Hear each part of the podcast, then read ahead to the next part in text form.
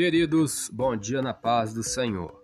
Palavra de Deus para o nosso dia de hoje, livro de Êxodo, capítulo 14, capítulo 15 e capítulo 16.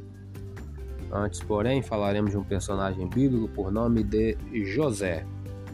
Tomaremos como versículo-chave Gênesis 41, 38, que diz: E disse Faraó aos seus servos: Acharíamos um varão como este em quem haja o Espírito de Deus? A história de José pode ser encontrada em Gênesis do capítulo 30 até o capítulo 50. Ele é também mencionado em Hebreus 11, 22. Como filho mais novo, José era autoconfiante em excesso. Sua autoconfiança, aumentada pelo fato de ser o filho predileto de Jacó e conhecer o desejo de Deus para a sua vida, era insuportável para seus dez irmãos mais velhos, que por fim conspiraram contra ele.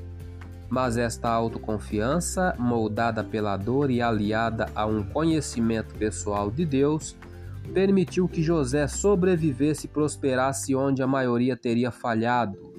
Ele acrescentou sabedoria à sua confiança e ganhou o coração de todos que o cercaram.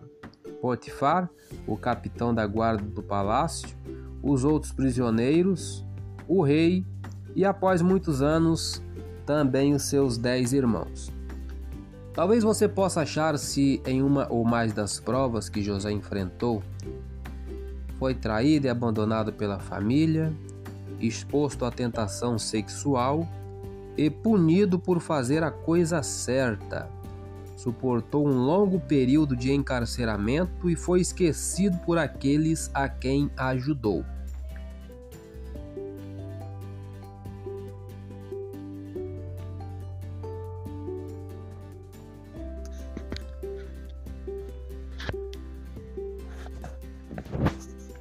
Note o que ele fez em cada situação. Sua atitude positiva transformou todo o contratempo em avanço. Ele não passava muito tempo tentando saber os motivos. Sua atitude era: o que devo fazer agora?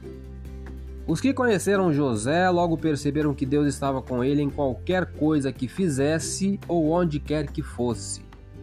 Quando você estiver enfrentando um contratempo, o primeiro passo para uma atitude semelhante à de José é reconhecer que Deus está com você. Não há nada como a presença dele para derramar nova luz sobre a situação escura. Pontos fortes e êxito de José saiu com poder da escravidão para governar o Egito. José ficou conhecido por sua integridade pessoal. Foi um homem de sensibilidade espiritual também preparou uma nação para sobreviver à fome. Fraquezas e erros, o orgulho juvenil provocou atrito com seus irmãos. Lições de vida que aprendemos com José. O importante não são apenas os acontecimentos ou as circunstâncias da vida, mas é a atitude com relação a eles. Com a ajuda de Deus, qualquer situação pode ser usada para o bem, mesmo quando as pessoas desejam utilizá-la para o mal. Informações essenciais locais Canaã e Egito. Ocupações de José: foi pastor de ovelhas, escravo, prisioneiro e governador. Familiares: pais Jacó e Raquel, onze irmãos e uma irmã. Esposa Azenate. Filhos Manassés e Efraim. Vamos agora para o Êxodo 14.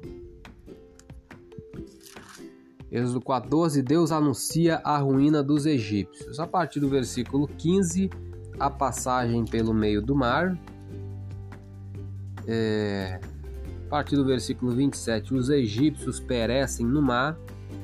Capítulo 15, o cântico de Moisés. A partir do versículo 22, a murmuração no deserto. Antes, porém, versículo 20, a dança de Miriam e das mulheres. A partir do versículo 23, as águas amargas tornam-se doces. E no capítulo 16, Deus manda o maná. A partir do versículo 11, Deus manda carne.